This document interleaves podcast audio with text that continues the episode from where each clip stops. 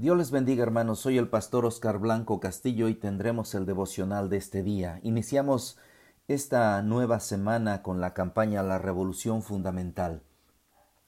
Estaremos con el tema Cimentación de la vida. Está cimentar la vida en un buen lugar. Cimentación de la vida en una base firme. Estamos en el día 22. El cimiento de una, una experiencia con Dios.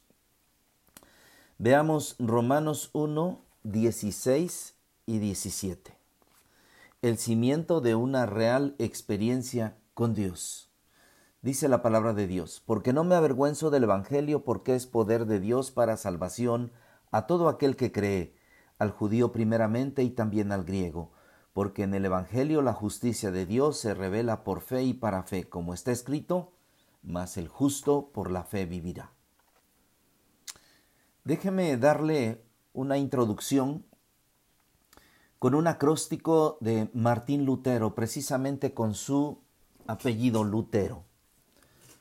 Los logros de Lutero han influido mucho en la Iglesia hasta nuestros días.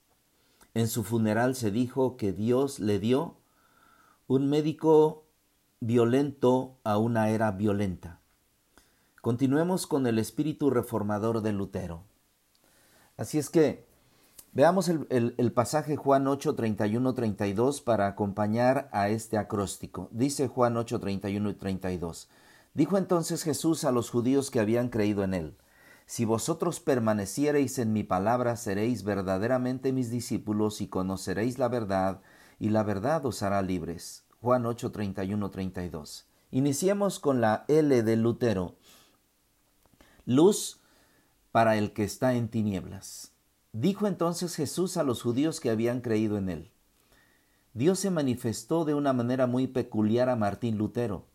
Nace el 10 de noviembre de 1483 en Eisleben, Sajonia, en la parte oriental de Alemania y en la época de Lutero era uno de los más de 300 imperios del Santo Imperio Romano de la nación alemana. Él quería ser sacerdote, pero por petición de su padre comenzó a estudiar derecho en mayo de 1505. Pero en mayo de ese mismo año un rayo cayó encima, le cayó encima y pronunció las palabras Santa Ana, me voy a ser monje. Y obligado por ese voto hecho a la santa patrona de su padre, se hizo monje.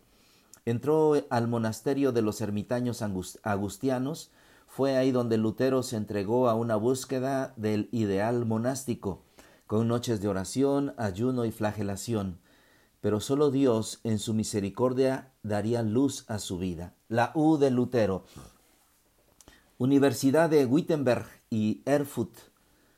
Si vosotros permaneciereis en mis palabras es donde impartía él clases y hace el voto tradicional de enseñar y defender con fidelidad las escrituras. Enseñó los salmos, romanos, gálatas y hebreos sin duda que el estudio sincero y profundo de la palabra de Dios cambia a las personas. Una de las formas de permanecer en Dios es meditando su palabra. Él no era un rebelde, sino que trataba de cumplir el voto que había impuesto la iglesia medieval. La T de Lutero. Tesis clavadas el 31 de octubre de 1517. Seréis verdaderamente mis discípulos.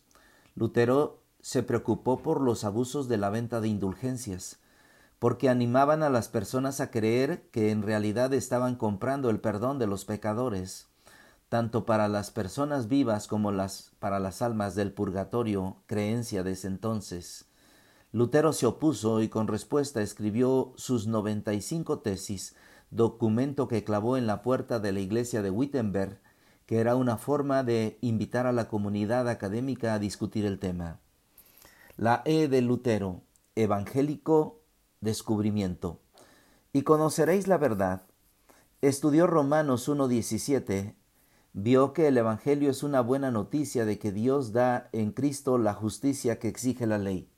Dios le atribuye la perfecta justicia de Cristo a los pecadores que la reciben por fe. Solo por fe en Cristo es, la un, es el único que justifica. La R de Lutero, reformador y la verdad.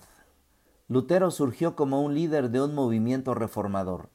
No estaba solo, contaba con el apoyo popular y colegas de la universidad. Sus escritos a la cristiana nobleza de la nación germánica, donde llama una restricción a una restricción en el papel del papado en la dirección de la vida de la Iglesia y una reforma de los abusos morales, en su escrito El cautiverio babilónico de la Iglesia, estudia los sacramentos y sólo acepta el bautismo, la Santa Cena, donde trata la doctrina de la transustanciación que ha llegado a creer que la sustancia del pan y del vino es reemplazado totalmente en el altar por la sangre y el cuerpo de Cristo.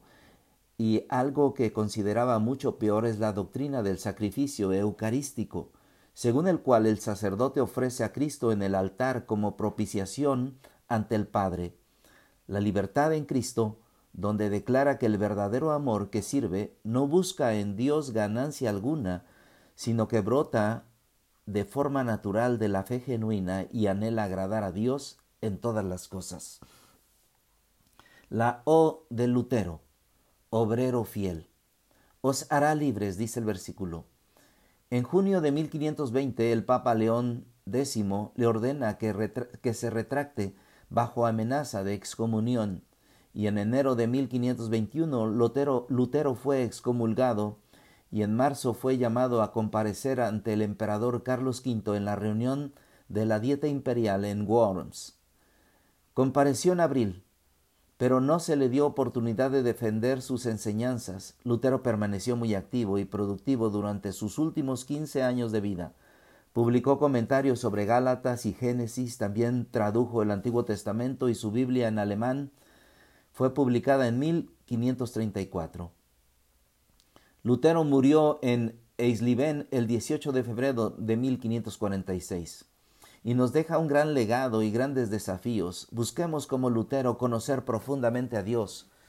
Cuando estudió las escrituras y Dios le reveló a través del estudio de su amor, su gracia y su misericordia, se aferró, se aferró a ellas, las hizo su vida, las anunció y se opuso al sistema existente. Lo logró porque él confió su vida a Dios y supo decirlo en un himno muy antiguo, Castillo fuerte es nuestro Dios. Conozcamos a Dios a través de un estudio profundo de las Escrituras y confiemos plenamente en Dios y refugiémonos en aquel que es castillo fuerte. Estamos en este día, en este día 22 cimentación en la vida es una base, en una base firme. Este día nos tiene el cimiento de una de una real experiencia con Dios y nuestro versículo lema, porque no me avergüenzo del Evangelio, porque es poder de Dios para salvación a todo aquel que cree, al judío primeramente y también al griego, porque en el Evangelio la justicia de Dios se revela por fe y para fe, como está escrito, mas el justo por la fe vivirá. Romanos 1, 16 y 17. Pablo dice, no me avergüenzo. Estaba listo para predicar el Evangelio de Jesucristo. Cuando realmente creemos en esto, también estamos ansiosos para hacerlo. Reconocer el poder de Dios. Él no se avergonzaba porque esto daba resultados. La salvación nos libera del juicio de Dios y del poder del pecado, nos hace hijos de Dios, nos da paz con Él y la participación en, la gloria venidera, venidera. La redención de Cristo hace disponible la salvación para todos, todos los que aceptan su oferta, todos los que reconocen que son pecadores y aceptan que Cristo murió en la cruz del Calvario por sus pecados. Así es que creer y aceptar la verdad revelada por Dios y actúa en conformidad con esto. Al judío primeramente, los judíos fueron los primeros con que Dios trabajó a lo largo del Antiguo Testamento para preparar la salvación de toda la raza humana. Para Pablo el término griego incluye a todos los pueblos que no son judíos. Por fe y para fe significa que la fe está en el principio del proceso de salvación y que también es el objetivo. Cuando la persona ejercita primeramente la fe en Cristo, es salva del castigo del pecado y se declara justa. Como el creyente vive por fe, Dios le ayuda a diario a librarse del poder del pecado para vivir rectamente. La justicia de Dios Un concepto clave en Romanos. Dios es justo porque Él siempre obra según su santo carácter y sus promesas hacia el pueblo de Dios. ¿Por qué es justo? Él condena el pecado y enjuicia a los pecadores. Debido a esa misma justicia provee a través de Cristo perdón para todo aquel que cree y poder para vivir una vida santa en relación correcta con Él. La justicia de Dios se muestra en su fidelidad al mantener sus promesas y en sus instrucciones cuidadosas para el diario caminar de la vida cristiana. Que Dios les bendiga, hermanos.